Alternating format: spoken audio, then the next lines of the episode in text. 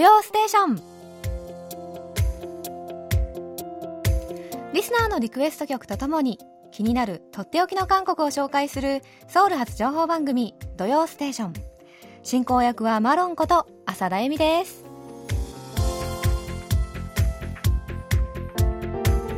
リスナーの皆さんこんにちは。アニョンハセヨえー、突然ですが皆さんはドライブインシアターって知っていますか？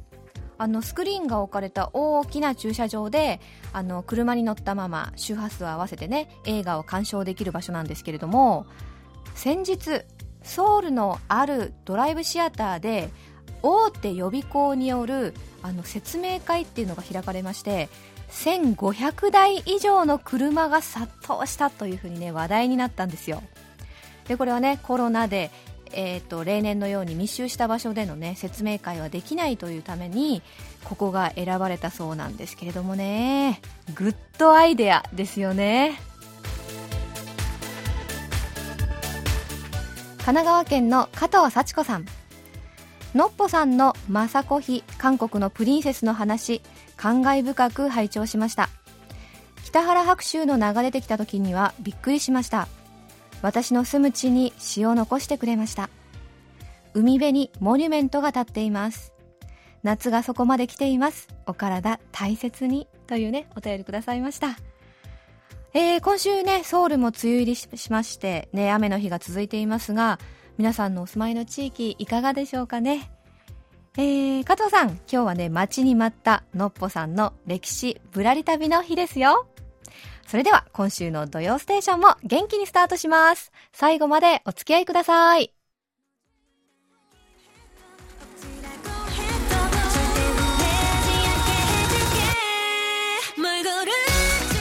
はい。岡村文人さんのリクエスト曲、ガールズグループ TWICE が2018年にリリースした Yes or Yes でした。あなたが選べるのは Yes or Yes だけ。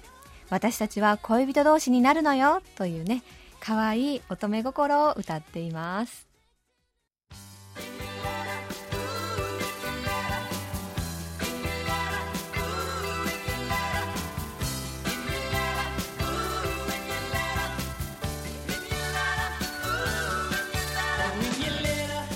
それではリスナーの皆さんから届いたお便りコーナーです。まずは先週のご感想から。島根県の小川達也さんです。水出正文さんのお便り40年前の最終島でのお話を楽しく聞かせていただきました。当時の最終島は新婚旅行のメッカだったのですね。数年前ある会社のアンケートに答えたところペアで最終島旅行に当選しました。しかしその会社から示された旅行日は休暇なんて取ることができない時期だったためやむなく当選を辞退することに。韓国には3回行きましたがソウルとその近郊の都市だったので一度最終島にも行ってみたいなと思っています。マロンさん週末の50分間リラックスした雰囲気で1週間の疲れを癒していただきました。あと2ヶ月ほどになりましたがマロンさんのラストランを応援しています。あ小川さん心のこもったお便りありがとうございます。うんえっとですねチェジュ島ね最終島あの雄大な自然にもう豊富なグルメ。そしてねおしゃれなカフェも昔ながらのねなんか田舎道田舎の風景もありまして私自信を持っておすすめしたいです。ねコロナ落ち着いたらぜひぜひ行ってみてくださいね。え続いては神奈川県の及川和明さん。マロンのおすすめクッキングはキンパ海苔巻きでした。彩りが綺麗なお花の海苔巻きでビジュアル的にも素晴らしいとのこと。家内と一緒に聞き入りました。お便りでは浅田さんのえー、番組卒業を惜しむ声が多く寄せられていましたね。私はこの度の件で大きな喪失感を味わいましたが第400回特別番組まで応援することで残された時間を一緒に駆け抜けていきたいです。そして埼玉県の松本拓也さん。可愛らしい春の雨。この童謡はちょろろろろんね。テグテグテグ。というね擬声語擬態語が魅力の一つではないでしょうか。韓国語の擬声語擬態語はおそらく微妙に日本語とは違うのでしょうね。できればいくつか教えてください。お便り紹介の際ポンタレビスさんなどが8月で卒業のマロンちゃんを脅したり透かしたりする内容には半分は笑いましたが半分は私も同感とうなずいてしまいました。やっぱり夏以降寂しいな。私もグレてやる。というね。お便りくださいました。及川さん。松本さんいやいや本当に嬉しいです。ねいやグレてやるっていうのねこの「土曜ステーション」のちょっと流行語に なりそうですけれども。あーねあ、えー、まずはねお花のキンパ、ね、のり巻きね。えー、及川さんあの奥様と一緒にね聞いてくださったとのことですけれどもね、えー、ぜひぜひ作ってみてください。でそして韓国語にもですね、まあ、擬声語いわゆるオノマトペですか？たくさんあるんですよ。で例えばどんなものがあるかと言いますとあのノックする時のトントントンってありますよね。あれ韓国語では똑똑똑 って言うんですよ。ね 똑똑똑。で、そして犬の鳴き声、ワンワン。あれね、韓国語では、モンモンなんですよ。モンモン。モンモンモンって言うんですね。かわいいでしょ？で、猫の鳴き声は、韓国語ではね、ヤオーン。ヤオーン。ね、ニャじゃなくてね、ヤ、ヤなんですね。ヤオーン、ヤオーン。で、ケラケラ笑う時のケラケラはね、カルカル、カルカル、カですね、カ。カルカルっていう。じゃあ、ドキドキする胸がドキドキのドキドキはトゥグントゥグントゥグントゥグンキラキラ星がキラキラパンチャッパンチャッまだ言うか？まだ言いますよ。えーと風がそよそよ吹いている。はね 살랑살랑 ねこれかわいいでしょ？살랑살랑 吹いています。で私がねよく使うのは悲しい時にこうワンワン泣くワーワー泣くとかの時にねのそのワンワンとかワーワーの鳴き声。韓国語ではオンオンって言うんですよ。だから私悲しい時にねなんかこうスマホとかでメッセージを送る時にあーオンオンオンオン悲しいとかって送ったりします。ね？日本語と全然違って面白いでしょ？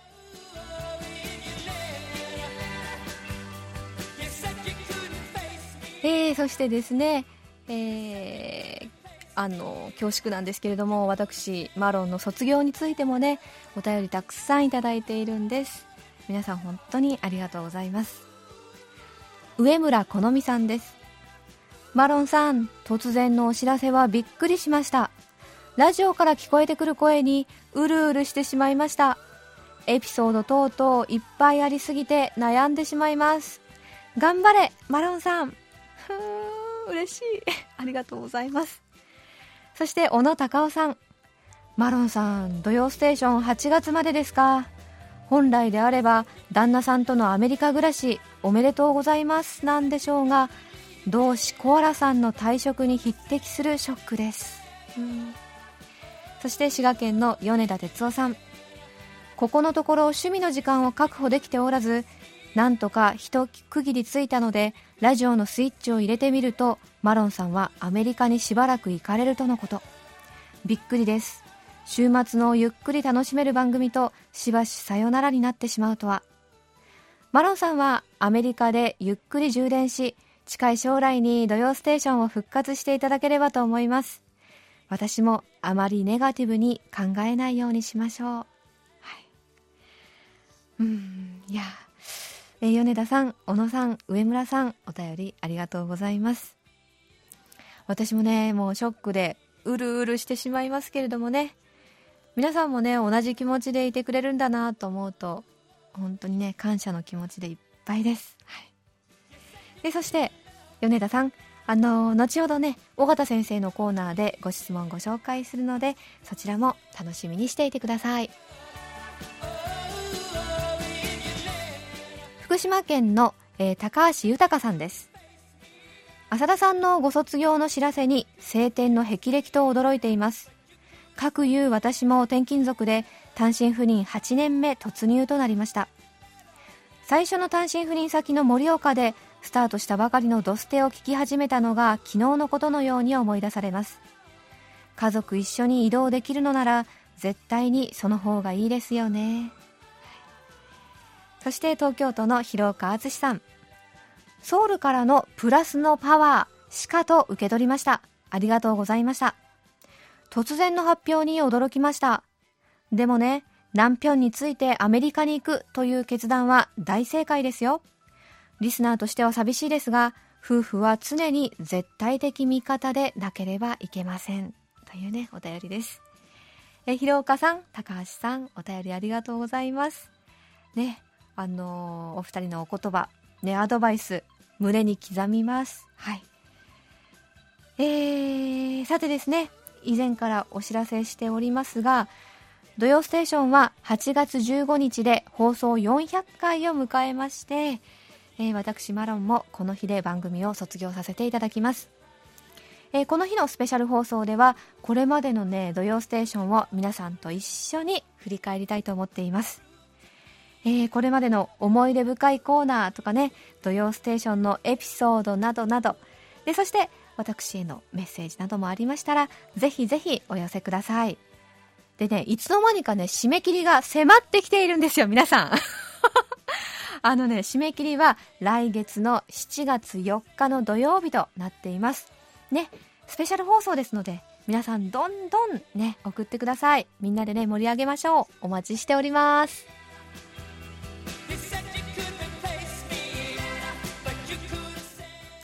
それではこちらのコーナー行きましょう。空耳ハングル今日はですね、福岡県嘉麻市のラジオネーム R05 さんと長野県の相馬秀樹さんがご投稿くださった空耳ミュージックをご紹介しますよ。えー、まずはラジオネーム R05 さん。6月6日早朝4時20分頃、マイカーを運転中に聞いた漢民族放送の番組で流れていた曲で、かつてドクターシンさんが担当していた名物人気コーナーのハンジャレを彷彿するフレーズを、ハンジャレ、ハンジャレと何度も連呼する部分があり、口に含んだ缶コーヒーを 思わず吹き出しそうになりました。吹き出しちゃったんじゃないですか？ね、あの、ドクターシンさんのハンジャレ、皆さん覚えてらっしゃいます？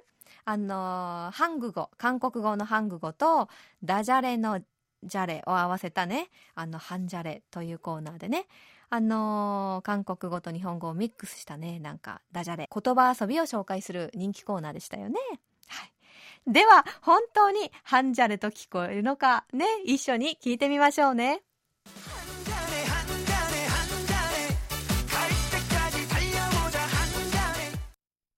はい。いや、これ、いや、まさにハンジャレですね。ドクターシンさんのコーナーがあった時にこれをね、テーマソングにして欲しかったぐらいですけれども、いやー、R05 さんすごい。この曲ですね、パックンさん、ね、パックンさんという歌手が昨年リリースしたハンジャネ、ね、一杯飲もうという曲なんですよ。でね、タイトルからあれれ？とね、気づいた方もいらっしゃるかもしれませんが、このハンジャレと聞こえた部分ですけれどもね、韓国語では、ハンジャネ、ハンジャネと言っているんですよ。これ、ハンジャンっていうのが一杯。ね。で、ハンジャネのヘっていうのはね、肌するという意味なので、まあ、ハンジャネというと、まあ、一杯飲もうとかね、一杯やろうという意味になるんですよ。ではもう一度聞いてみましょう。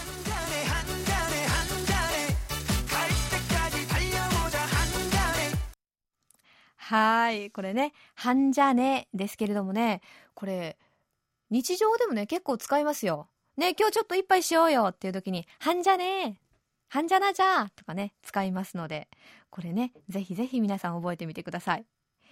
で、続いてはですね、えー、相馬秀樹さんの作品です。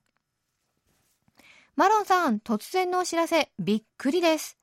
チャンナラさんの空耳、気づいたものすべてマロンさんに聞いてもらいたいのですが。チャンナラさんが2002年にリリースしたアルバムの収録曲です。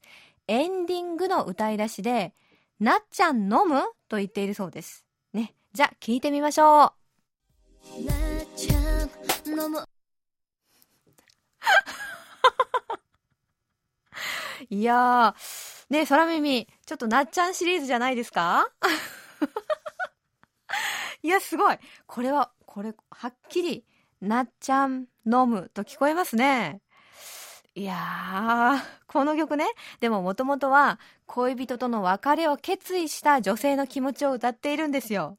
なのでねなっちゃん飲むなんて言ってないんですけれどもいやーすごいな。でそのねなっちゃん飲むと聞こえたところですが実は、えー韓国語でねなっちゃん飲むと言っているんですね。これなっていうのは私。ちゃんっていうのは本当に全く。で飲むっていうのはとてもとかあまりにもという意味なんですね。だからまあなーちゃん飲むっていうのはまあ私本当にとてもっていう感じ。でその後に続く言葉がね私本当に呆れちゃうっていうね恋人のその行動に呆れちゃうっていうようなそんなあの一節だったんですね、はい、ではもう一度聞いてみましょう。なっちゃんのも いやーなっちゃん飲む。はあねえなんかね誘われてるんだと思ったら実はね私本当に呆れちゃうみたいなねそんなフレーズだったんですね。はい。気をつけてくださいね皆さん。えー、相馬さんそして R05 さん。楽しい空耳ありがとうございます。いやー鋭い。皆さん素晴らしいですね。えーお二人にはささやかなプレゼントとマロンのサインリベリカードをお送りします。そして皆さんね空耳見つけたらぜひぜひお送りくださいね。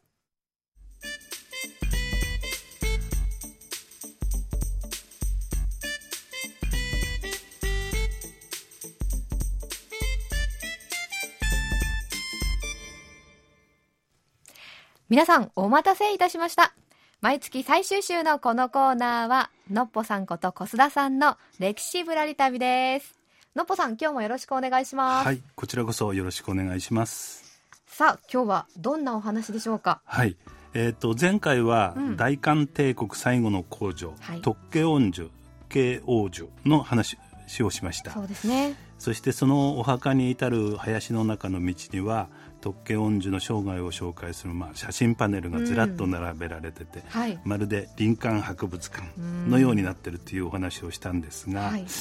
えー、とちょっと本題に入る前にですね、PR をしたいんですけど、はいはい。土曜ステーションのホームページに、えー歴史ぶらり旅の関連の写真を掲載していますがそうですよね。最近ここに動画ビデオも載せていまして、そう私もこの間初めて知ったんですよ。はいまあ、つまり私たちがあの放送された音源にうん。映像を貼り付けたものなんですけど、はい。前回の林間博物館についてもですねその様子を動画でも見ることができます。はい。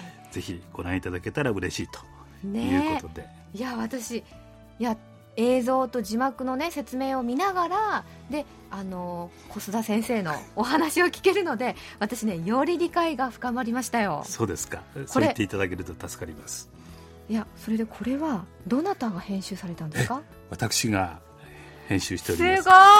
ごい。パチパチパチいやいやいや素晴まあ一応テレビ版としてはい仕事をしてきたので、あただ編集は本職ではないんでちょっと時間がかかりますので、はい。放送からまあ12週間後にはご覧いただけるかなと思います。はい。なのではいそちらもね皆さん楽しみにしておきましょうね。はい。はい。そこで今日の本題なんですけど、はい。えー今回は本物の博物館のおお話をしたいと思います。本物の。はい。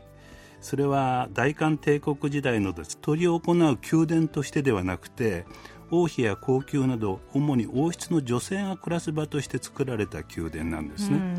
そのために、まあ、山や丘があるんですけどその自然の地形をそのまま生かして多くの建物が建造されたと。はい。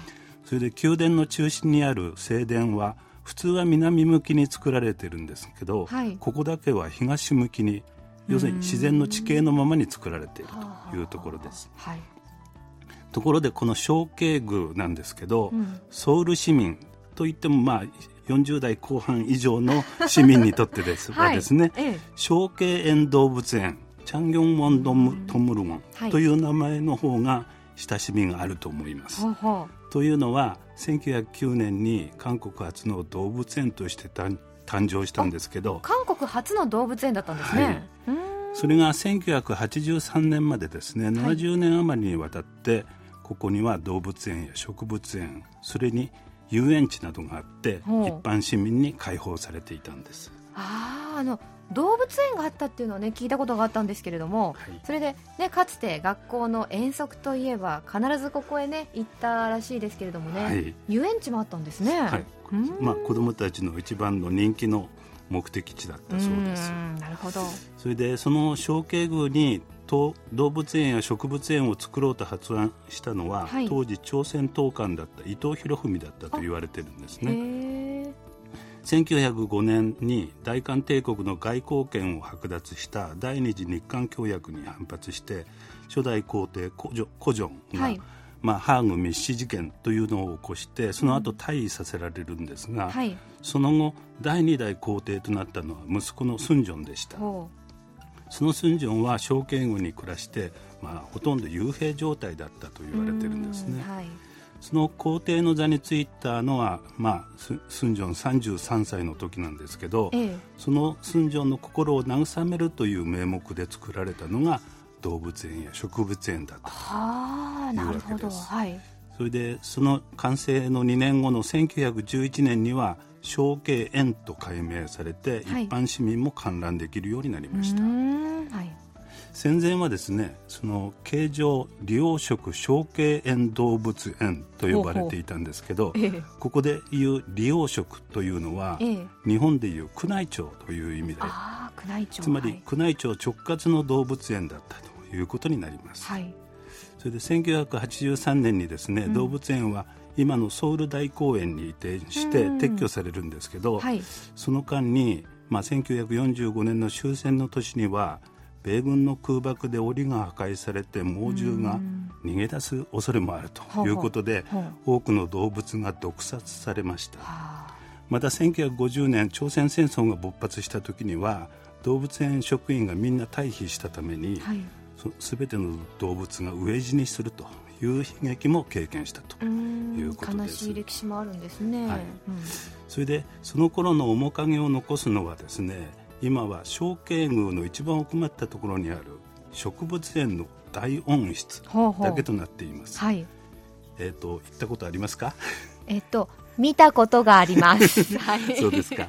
あの1909年に完成し完成した全面ガラス張りのそ白亜の建物でうなんかおしおしゃれというかかっこいいですよね。ね。あの小須田さんも写真に撮られていますけれども、はい。うん。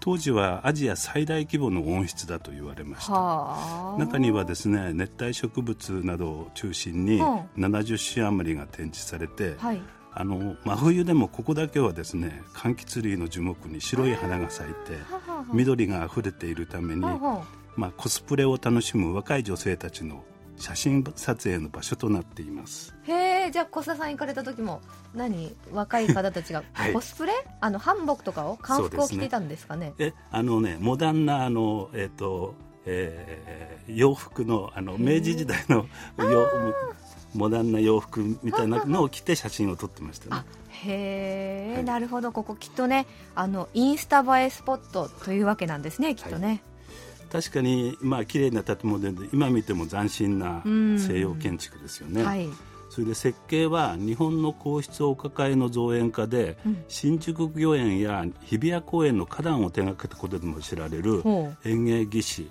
福場隼人という人物でした。それで実際の工事を担当したのはフランスの建設会社だったんです。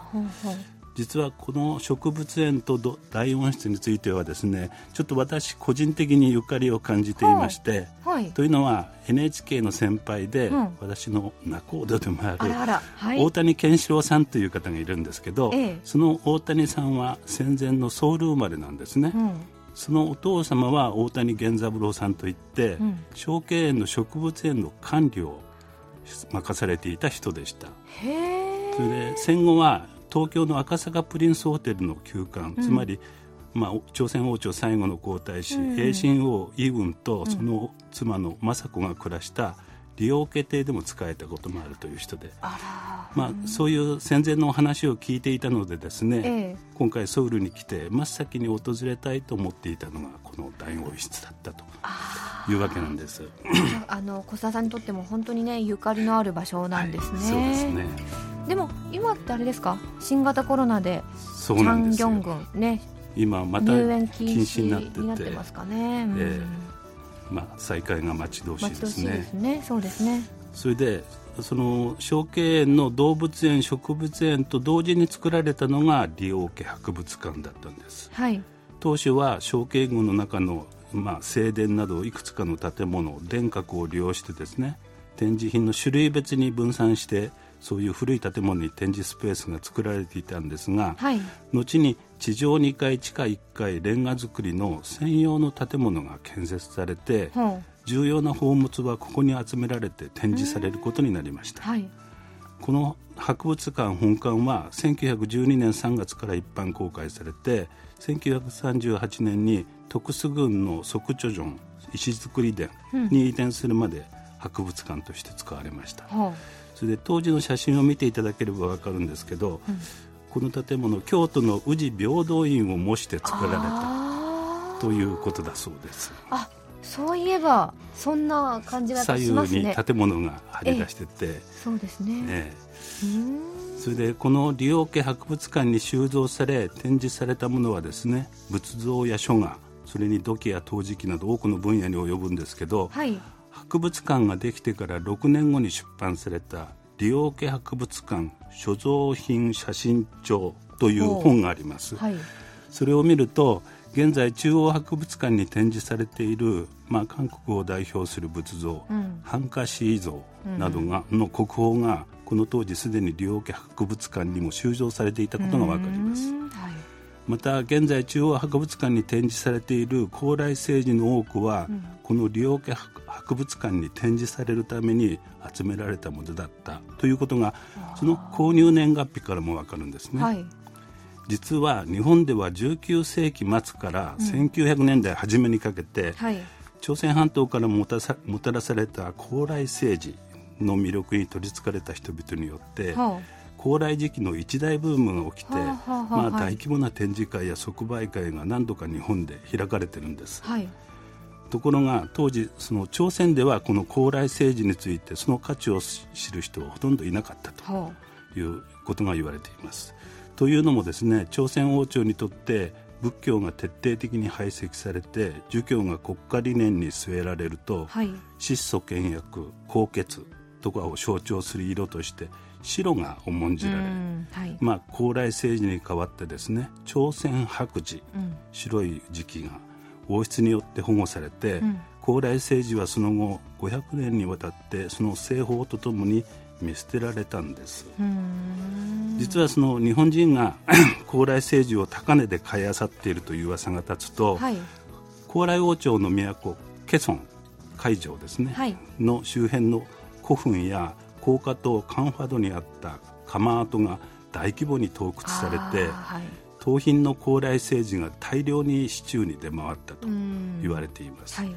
こうした高麗政治ブームによってですね結果的に1913年頃にはケソン周辺の古墳は全て盗掘の被害に遭って古墳から見つかる高麗政治は後を絶ったと言われるほどですそれで利用家博物館を作るという構想は、はい。スンジョンが第二代皇帝に就いた1907年に始まって、うんうん。その直後から利用家によって盛んに購入されたのが当時のソウル市内に大量に売りに出されていた陶磁器なんを中心にした、まあ、高麗時代や三国時代の骨董品だでした。はい。それで利用家博物館といってもですね、まあ、それを管理するのは日本人がほとんどで、高麗政治の購入も日本人職員の手が担当して、うん。まあ、高麗政治を愛玩する日本人の趣味が反映されたと言われています、はい。えーところでその利用家博物館に集められた高麗政治をですね、元国王の古城が見てほこれはどこの国のものかと尋ねたというエピソードがあります。それで朝鮮の高麗時代のものだと言われて、うん。古城は、売り習えそうクロンゴシオプタ私の国にそんなものはないと答えたという話が伝わっています。ああだからそれほど知られてなかった、はいということなんですか？ということなんですね。まあ、高麗政治について知識がなかったという事実もされることながらほ李王家博物館に何を集め何を収蔵するかは朝鮮王室が主導したものではなかったうということもこれでわかります。はい。そもそも当時の朝鮮王室には文化財として、まあ、価値がある美術品はほとんどなくてですねええ。儀式のために使う日常的な道具がほとんどだったと。はい。それで 博物館に何を収蔵するか何を文化財として認定するかはの判断は李王家博物館の日本人職員やうーん。日本の考古学者、はい。まあ、美術専門家に任されてたとはいうなわけです、はい。まあ、結果的にですね李王家博物館に収集された高麗政治は、うん。質量ともに他を追随を許さない、はい。こ一大コレクションとなって、うんこれによってまあ高麗政治に関する調査研究が進みはい。その復活につながるということになりましたまあ、その他にもですね考古学や建築などさまざまな分野で文化財の発掘や調査が日本人の学者の手によって行われるんですけど、はいまあ、それについては機会を改めてはいまたお話ししたいと思います。はーい。ああ、今日も勉強になりました。えー今日はですね、伊王家博物館についてお話ししていただきました。えーのっぽさん、今週もありがとうございました。はい、ありがとうございました。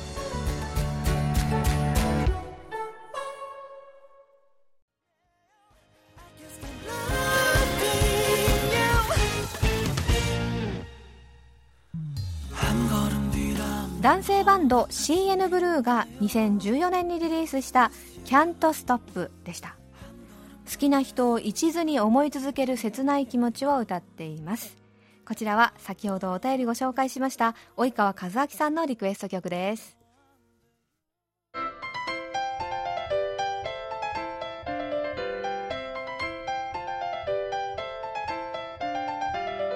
とっておき韓国ノート今さら聞けない韓国入門。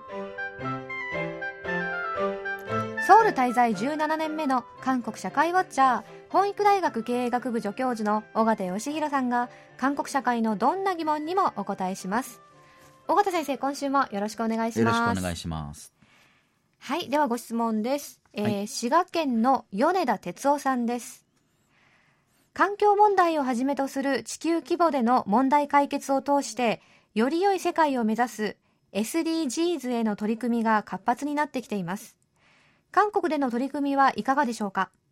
国策として進められているもの企業での取り組みなど紹介していただければ幸いです。とのご質問です、はい。うん。えーこの SDGs、うん。図の部分 S が小さくなってますけれども、はい。えー Sustainable Development Goals とうん。いうことで、持続可能な開発目標というふうに日本では言われてます。はい。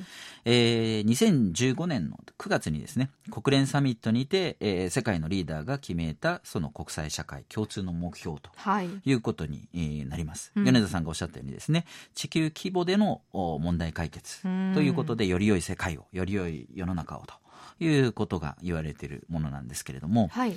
えーこここれはですね2030年までの長期的な開発指針であるうん。持続可能な開発のための2030アジェンダとうん。いうことで17つの項目が採択されてるんですね。はい。えーでこれはですね環境問題だけじゃなくて、うん。えー貧困問題とかエネルギー問題、うん。えーさらには人権とか差別の問題、はい。えーさらには教育とか、うん。えーもっと言うと平和の問題なんていう、えーもうあらゆる問題がですねこの課題として掲げられているんですね。へえはい。はいで持続可能な発展目標ということで、はい。まあ、単発的なものじゃないよと、えー近視眼的なものじゃないよとはい。いうことだと思うんですけれども、うん。おこういった動きというのはですね、うん。えー韓国ではあの社会的企業というものがありますよね。はい。あの社会に貢献するための営利目的ではない必ずしも営利目的ではない、えー企業というか組織のことうん。を社会的企業って言い方をしますけれども、はい。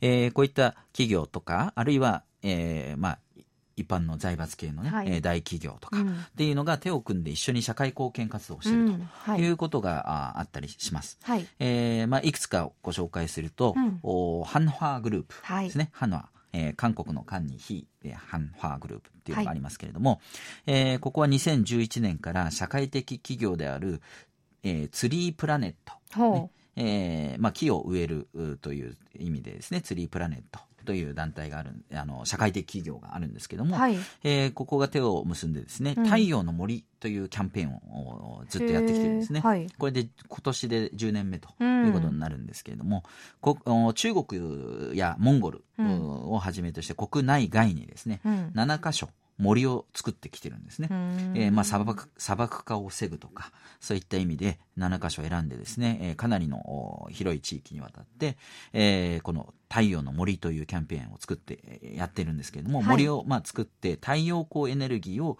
活用する形でエネルギー、まあえー太陽光エネルギーを代替エネルギーとして使っていくとうん。いうことを模索する、えー一つのキャンペーンなんですけども、これをやっていると。うん。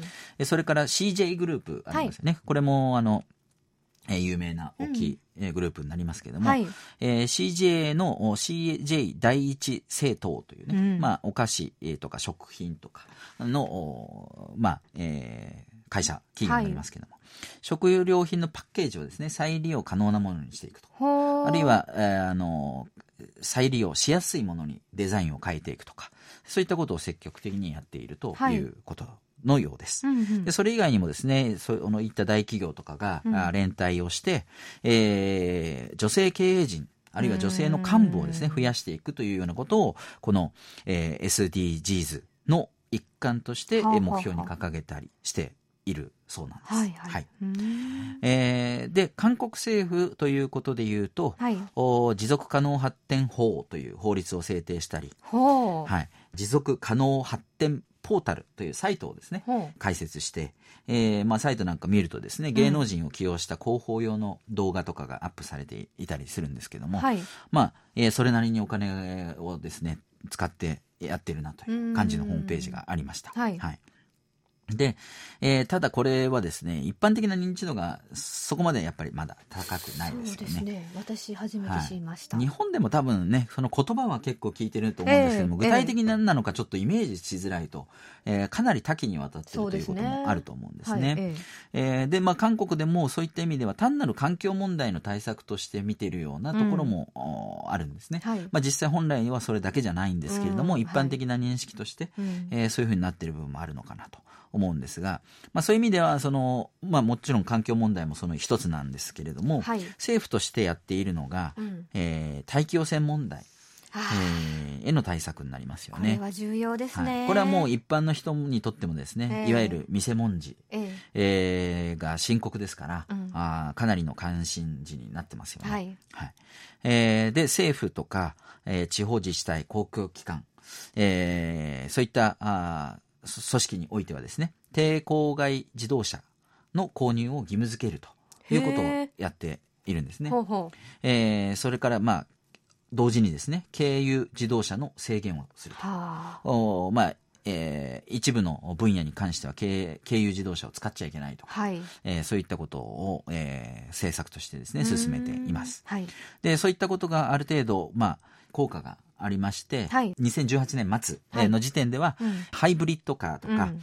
えー電気自動車、えーそれから水素自動車ほといったものがですね、えー46万1733台、えーということにえーなっていて、えー全体のですね、2%になってるんですね。えーまあ、これを多いと見るか少ないと見るかはは、いろいろあると思うんですけども、はいまあ、えー急激急速に増えているという状況ではあるようなんですね。はいで、政府としては2030年までに公共部門、まあ、政府とか自治体とかですよね。そういったところでのディーゼル車はゼロにしていくとはあいう目標も掲げています。はいはいえーそれからそういった環境政策っていう意味では、私たちのこう身近なところで、えーカフェでのね、使い捨て容器取り締まりが、えー始まってますよね。始まりましたね。ね。はい。えーまあ、あの、店内で飲む場合っていうのは、すあの、使い捨て容器を使っちゃいけないと、うん。マグカップでね、はい。飲まないといけないとか、うん。えー紙のストローをね、活用するとか、ねえねあの、ヨレヨレになっちゃうんですけどね。そうそう。早く使わないと。はい、使わないとですね。えーで、その店内で飲んですぐ持ち出すっていう時も、うんえーまずはマグカップで。そうそう。ね。で、持ち出す時に、いいあの、使い捨て容器に入れ替えてくれると。そうそう。えーだから最初からね、えー使い、あの、持ち出す予定なんでって言っても、お使い捨て容器を使わ。せてくれないと。そうそうそう。いう結構徹底していたりします。そう、徹はい底してますね。はい。はい。えーまあ、それ以外にもですね、社会的に結構やっぱりこういった環境問題っていう観点が最近、えー少しずつ注目されていて、うんね宅配便の過剰包装がね、えーそうそうかなり言われてますよあね。ねはい。あと、使い捨て容器がたかなりね、使われていると。ね、やっぱり配達文化とかもありますしね。カフェ以外もですね、うんその、えーまあ、普通にね、あの、中国料理とかね、そういうのも、うんえーたくあんとかの入った、容器と、うんはい。えーまあ当然ね、あの、違うわけ、別々で全部入ってくるわけです、ね。そうです。あれが結構無駄だったりするんですよね。うんはい。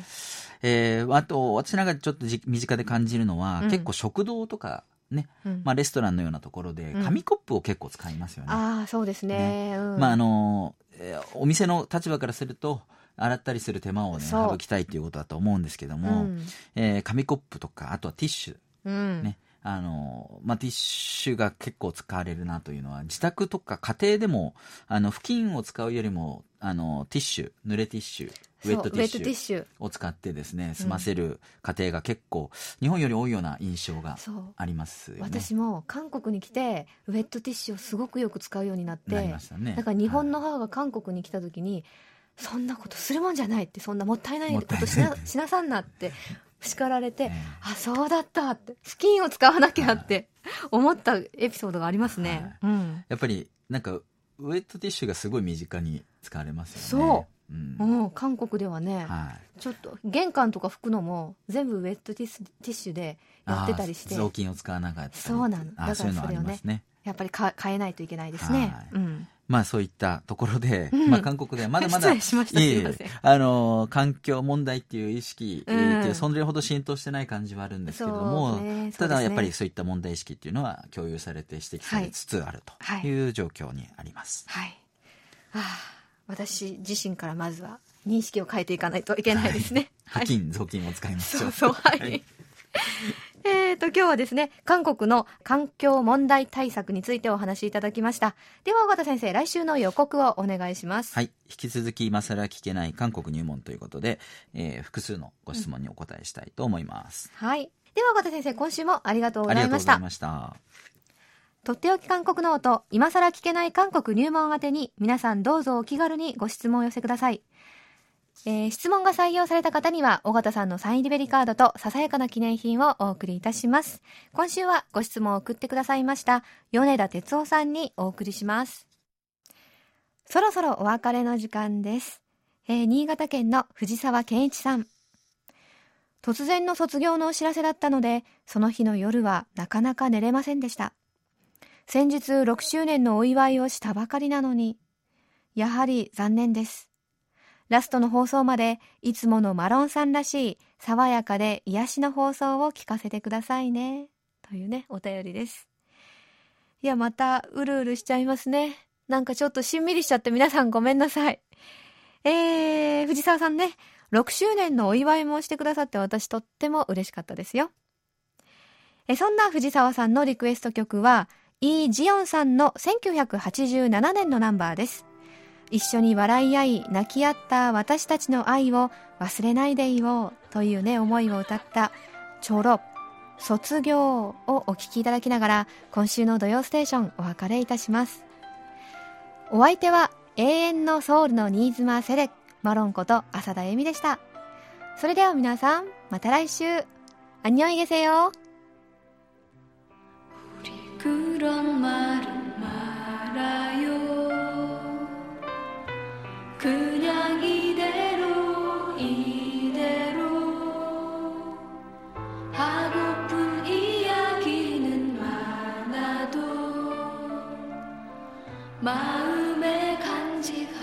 Christ.